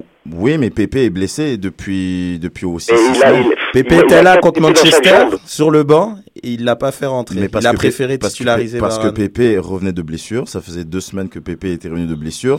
Et si vous suivez bien ce qui se passe, je sais que vous le suivez tous, euh, avec Pépé. Une chance t'as rajouté ça parce que. Non, mais c'est Mais lui, il suit mieux. Mais non, mais Pépé, Pépé est absent depuis très très longtemps. Et, et le, le- ce que fait Pépé sur le terrain n'a rien à voir avec ce que fait euh, Varane sur le terrain. Voilà, c'est surtout ça, c'est surtout ça qu'il faut dire. ben, Vas-y, Julien, poursuis. Qu'est-ce qu'il qu'est-ce qu'il faut dire sur Varane, tiens? Non, franchement, honnêtement, moi je suis, je suis d'accord avec vous. Parfois, il faut pas s'enflammer, mais là, excusez-moi, euh, là, on, va passer tout l'aspect technique. Mais est-ce que vous, enfin, 19 ans, euh, supporter un classico psychologiquement à Bernabeu, au Nou Camp, avec tout ce que, tout ce qu'il y a autour, et on a l'impression que la pression, elle ne l'atteint pas. C'est incroyable. Il a des relances parfaites techniquement, c'est parfait. Dans le placement, c'est royal. Non, non, honnêtement, je, je m'enflamme. Voilà, je le dis, je m'enflamme. je m'enflamme. Voilà. C'est un appel pour Didier Deschamps. Hein. Red, Ah, mais vas-y. c'est plus qu'un appel, euh. C'est plus qu'un appel. C'est c'est l'avenir. Il est là, notre défenseur central qu'on re- qu'on cherchait tant depuis euh, 2006 maintenant. Il est là. Ah, affaire- 2006. affaire, à, vous- affaire- à suivre. Red, vas-y, euh, sur Varane, toi, t'en penses quoi? Euh, bah, moi, je suis, je suis d'accord avec Julien. C'est- Non, parce que on a, non, mais parce qu'on a souvent tendance. C'est fou parce qu'on a souvent tendance à dire, bon, il est jeune, on s'enflamme pas. Puis c'est vrai que je trouve dès qu'un joueur il fait quatre bons matchs, à l'équipe de France tout de suite. Mais, là, il y a, mais- il y a un mais, il y a un mais, Avant ce gars-là. et, et Sofiane s'est moqué de moi sur Twitter quand j'ai dit, ce mec, il, on dit, il a trop de bouteilles, mais c'est vrai, il a tellement d'expérience. C'est comme si Ah ouais. il joue comme un mec qui a énormément d'expérience. Et je vous, je, vous, je vous suggère de regarder, je pense, sur, sur YouTube, taper euh, Mourinho, un- un- une entrevue, il parle très bien français d'ailleurs, sur Varane, et il parle de ça, il dit, c'est incroyable, il, il est tellement professionnel, calme, il, honnêtement, c'est, il, est, il est hyper fort. Pour son âge, je trouve, moi, ça, c'est, je suis très épaté. Mais, mais, mais c'est clair qu'on, quand on parlait de lui en bien, que ce soit à Lens, quand il était avec les équipes de jeunes, au Real Madrid, quand il jouait avec les, les jeunes de Madrid, quand il n'était pas titulaire avec l'équipe pro, euh, quand même, bon, faut pas oublier, 9 matchs en championnat cette saison, hein, dont 6 matchs, inclus, en plus 6 matchs en Ligue des Champions, donc c'est pas mal pour un jeune. Euh, la blessure du PP, il a donné l'opportunité de faire ça. Il a pas eu la chance d'être avec l'équipe de France dû à une, euh, à une blessure Une blessure, Euh, c'est ça, une blessure, blessure, euh, lorsqu'il a été convoqué euh, pour le match contre l'Allemagne. L'Allemagne, exactement. Et en plus, l'Uruguay aussi, je pense qu'il n'a pas pu aussi contre l'Uruguay. Donc, c'est, on, le voit, physiquement, il est mature. On est étonné que ce soit un garçon de 19 ans. Euh, mais il faut pas, il faut pas oublier que je, je suis pas sceptique. Je, je le- je le vois jouer, il est très fort. Mais je me rappelle, on a dit la même chose sur Mexes. On a dit la même chose sur Sako. Sako, il est encore en train de se Non, prouver. je pense pas que Mexes euh, jetait comme était titulaire pendant un classico lorsqu'on parlait de lui. Exactement. Ouais, non, mais Mexes, à son âge, était, euh, il faisait pas, était un titulaire à Auxerre. Oui, c'est Auxerre, mais c'est Auxerre qui était, euh, qui était euh, dans le top 3 du championnat. Non, mais je fais, De je fais- France. Non, non, je fais juste dire. Je, je fais. Mais je- petite précision. Attends, attends. Vas-y, Reg, vas-y, Reg, non, parle, exprime-toi. Je, je finis. Je- je- attendez, les gars, je finis de rapidement. plus vite, plus vite, plus vite, plus vite. Bah, arrêtez de m'interrompre. Donc, je vais faire plus vite. Il faut pas oublier, c'est que oui, Varane est très fort. Il a seulement joué 9 matchs. Mexes a joué à Auxerre. Mais ça ne change pas qu'on a, parlé- on a dit la même chose sur Mexes. Et Sako et d'autres. Il faut que j'attende voir plus de matchs. Mais il prouve qui c'est un vrai pro qui est prêt à jouer dans les grands matchs. Oui, parce que contrairement, re- contrairement à Mexes et Sako, ils ne jouaient pas des classicos euh, Real de Madrid. C'est comme une très grosse différence. Et Et aussi, pour rebondir ce que tu dis, moi, ouais. ce qui m'impressionne, c'est il s'impose quand même au Real. Et au non, Real, c'est au. Real, honnêtement, c'est pas un club qui est euh, reconnu pour sa formation. Ils prennent des joueurs qui sont déjà établis à 26 ans, qui sont déjà des stars, et le mec, il arrive, il a 19 ans et il s'impose. C'est pas pareil comme à Auxerre ou à Paris où on laisse plus place aux jeunes parce qu'il y a plus de temps. Pardon Pour... ouais, plus maintenant. non, bon, à une époque, quoi. Tu, tu peux mettre un jeune, c'est moins grave. Tu vois Je suis pas en train de comparer Auxerre et Paris. Moi, Non mais, euh, non, mais parce que, regarde, genre comme me euh, un, un autre Ouais. joueur que, que, que Sofiane euh, connaît très bien, Pogba. Pogba, il est à la Juventus. Donc, quand, quand il domine un milieu de terrain à la Juventus, Oui. ben, c'est pas. euh, c'est pas un hasard. C'est pas Sissoko, c'est pas euh, genre comme maintenant ils sont très genre c'est pas euh, Yangambiwa, c'est très bien ce qu'ils font dans leur club respectif, genre comme bien qu'il a ils ont été transférés, mais on parle de la Juventus de Turin. Mais je, je veux juste répéter, non, c'est des très bons points, mais juste par rapport à la vanne que vous m'avez faite sur, euh, sur Mexes, Mexes n'était pas entouré comme Pogba est entouré avec Marcus et, et, et Pirlo, et Varane n'est pas entouré par Bon, il y avait une Moria. vraie Attends, attends, attends. génération à Auxerre. Attends, tu m'interromps encore là. J'ai raison, tu m'interromps. C'est bon. Ok, à chaque fois que j'ai raison, Red m'interrompt. Donc, À bon. chaque fois que t'as raison. Bah, tu m'interromps à chaque fois, donc j'ai tout le temps raison. Non, mais regarde, blague à part. si tu vois l'encadrement de Pogba et de Varane est très différent de ce que Mexes savait. Tu prends d'autres défenseurs ailleurs, oublie Mexes, prends, un- prends, prends d'autres gars. On voit comme, euh, comment il s'appelle, Eagle ou Evans de, de Manchester? Tu sais, Manchester, il n'y a pas beaucoup de défenseurs qui, qui montent avec euh, les jeunes qui sont là parce qu'il n'a pas un encadrement euh, aussi Mais fort, aussi J'ai fort une que, que j'ai une question par rapport à ça. L'encadrement est pro, genre comme ce sont les meilleurs clubs du monde, très bien, mais en même temps, euh, s'il rate un match, bah, il dégage, non? Il y, a ça, il y a ça aussi, mais il a la caution. Par exemple, Varane a la caution Zidane. Je pense supposément Zidane a voulu vraiment l'avoir. Le club l'a envoyé depuis un bon bout de temps. Et Mourinho, il a eu l'expérience avec Balotelli. Les jeunes, il peut tout le temps prendre un ou deux jeunes et le ramener avec lui. Ça, c'est positif. Pogba, c'est la même chose. Et non, n'oublie pas, ces clubs, peut-être dans le, le monde du fair play financier, ils se préparent à l'avance peut-être. Mais je suis d'accord que si que, que, que s'il fait une erreur, il dégage. Mais comment ils l'ont encadré, ils, veulent- ils vont minimiser ce genre de risque au plus possible. Puis à un moment, quand tu n'as pas le choix, tu fais jouer contre le Barça. C'est vrai que c'est peut-être plus facile d'apprendre aux côtés de, de Pirlo et euh, d'apprendre aux côtés de Sergio Ramos que d'Alain Boumsong. Non, mais on dit- on- on dit pas le contraire. De son prénom, Jean Alain. Jean Alain. Il avait une licence en économie. Non, mais c'est vrai. Prends le blast, même. Il a Non, rien non, fait, mais- le gars. Ah, c'est un bon gars, c'est un bon gars. c'est un bon Ouais, gars. c'est- Il parle très très bien en plus. Euh, on a le temps, tiens, pour un petit débat euh, bonus, parce qu'on a eu une sorte de bombe en, prof- en conférence de presse euh, ce, ce week-end avec euh, Raphaël Benitez, qui, euh, bah, qui a pété un câble, un peu, on peut dire. Il en a marre, il a craqué, et euh, a annoncé qu'il ne serait pas euh, pro- coach l'an prochain avec, euh, avec Chelsea, et qu'il en a un petit peu marre des, des supporters qui, qui wasting their time. They're wasting their time. À faire, à faire des, euh, des, des banderoles et, et des chants pour le faire sortir. Je, tiens, parlons plutôt des supporters de Chelsea. Qu'est-ce que t'en qu'est-ce- Reg, hein. il n'est pas biaisé, mais Non, pas du tout. Qu'est-ce que t'en penses de leur attitude de supporters de Chelsea? Bah, pff, honnêtement, euh, ils sont. Comment je pourrais dire C'est quand même. euh, c'est des supporters qui ont eu une, belle, une belle période à l'époque euh, de Zola et tout ça. Après, euh, c'est un club Chelsea euh, qui, qui finissait tout le temps dixième de ligue anglaise. Quoi. Après, t'as un Russe qui arrive. Il y a une espèce de révolution. Ils commencent à tout gagner. Donc voilà, ils y ont pris goût et ils ont toujours envie de tout gagner. Donc et ils, trans- ils dépensent énormément en transfert. Oui, mais les, sup- les supporters par rapport à Benitez, t'en penses quoi? Moi, je, moi je, je- c'est des enfants gâtés, Red. Juste dis-le. Non, c'est pas des enfants- gâtés. Je pense que. Juste dis-le. Moi, je trouve, il, il laisse pas la. Bah, Dis-le. bah, de toute façon, je trouve, il mérite, il mérite un peu. Toi, moi, je suis d'accord avec eux. Tu sais quoi, vas-y. Je suis d'accord avec les supporters. Pourquoi Non, je suis d'accord avec les supporters. Je vais te dire pourquoi. Donne-moi rapidement. Parce que honnêtement, les supporters, c'est quand même quelqu'un qui était coach de Liverpool, ok, et qui a quand même dit énormément de mal des supporters de Chelsea.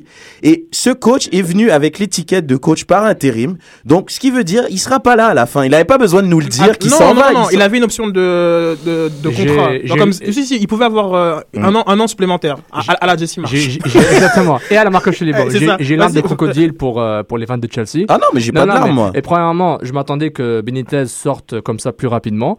Je trouve que quand un, un entraîneur-chef, que malgré qui a, qui a insulté Chelsea quand, il était un, quand il faisait ses, quand, durant ses fonctions d'entraîneur de Liverpool, un autre club plus mythique que Chelsea, deux secondes. Mais ses fonctions, c'est de coacher. C'est pas de juger les supporters Ah, ok. du club Ah, ok. adverse. Ah ok, donc les, euh, les coachs ils disent rien, ils sont juste tactiquement, puis au revoir. en tout ouais. cas, je, je vais laisser Kéké rapidement cliquer pour, euh, pour finir ce débat. non, Ouais. non, non, mais moi je pense qu'il faut le laisser tranquille parce que déjà la position de Chelsea n'est pas favorable.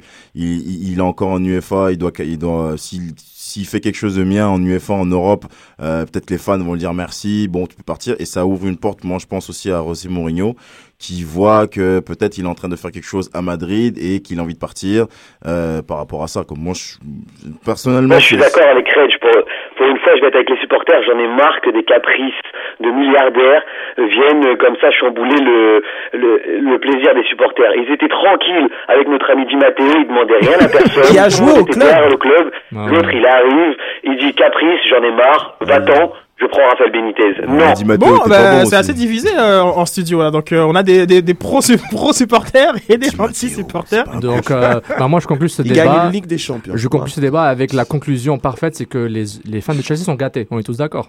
Bon. Non. C'est pas juste parce que c'est toi qui a, qui a le dernier mot tout le temps en émission et tu, tu finis en disant un truc comme ça. Ah, je, dire. Euh, donc euh, aucune chance qu'on qu'on revoie notre ami Rafa euh, l'an prochain. hein. À Chelsea, non. ça, C'est bon là, il, il a brûlé tous les ponts. non, il va prendre se retrouver à Valence ou à Madrid ou.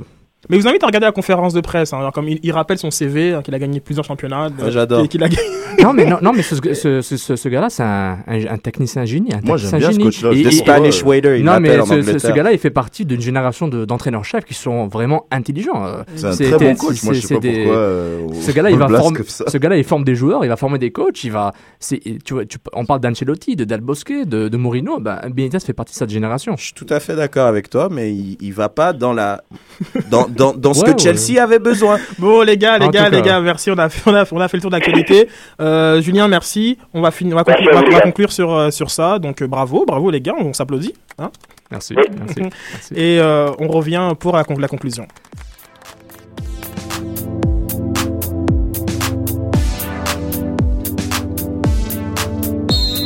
Soccer sans frontières, l'alternative foot. Euh, nous vous remercions, euh, les auditeurs et auditrices, d'avoir écouté Soccer sans frontières. Je, voudrais aussi euh, remercier ma, mère qui m'écoute sur son iPad. Et comment elle fait pour écouter son iPad? Ben, Elle va sur choc.fm ou vous pouvez aller sur votre application Stitcher sur iPhone et Android. Et n'oubliez pas, le soccer continue tout le temps sur mountroyalsoccer.com et le sans frontières sur African Life. Restez à l'écoute de Choc FM pour votre agenda culturel, le Montréal In. Merci maman et à bientôt. Au revoir. Samina mina sangalewa, alawa ah ah. Samina mina eh eh waka waka mm mm. Samina mina sangalewa, anawam ah.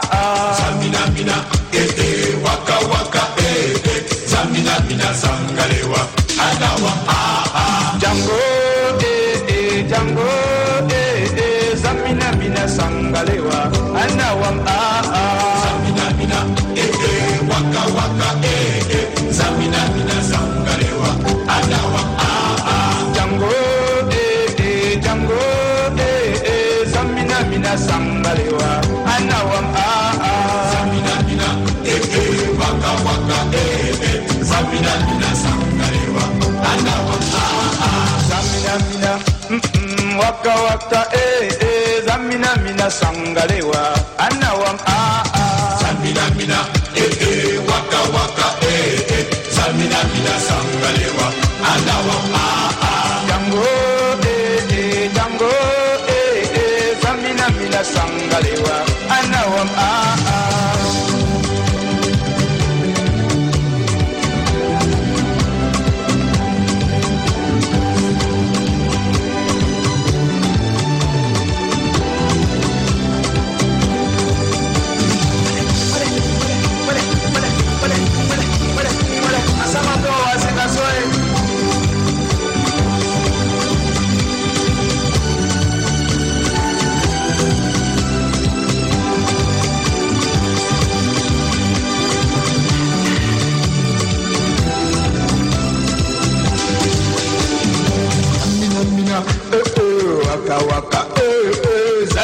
Zamina mina sankalewa, na wadada. Zamina mina, eh eh, waka waka, eh eh. Zamina mina sankalewa, anawa ah ah. Zamina mina ho ho, zamina mina eh eh. Zamina mina sankalewa, na wadada. Zamina mina, eh eh, waka waka,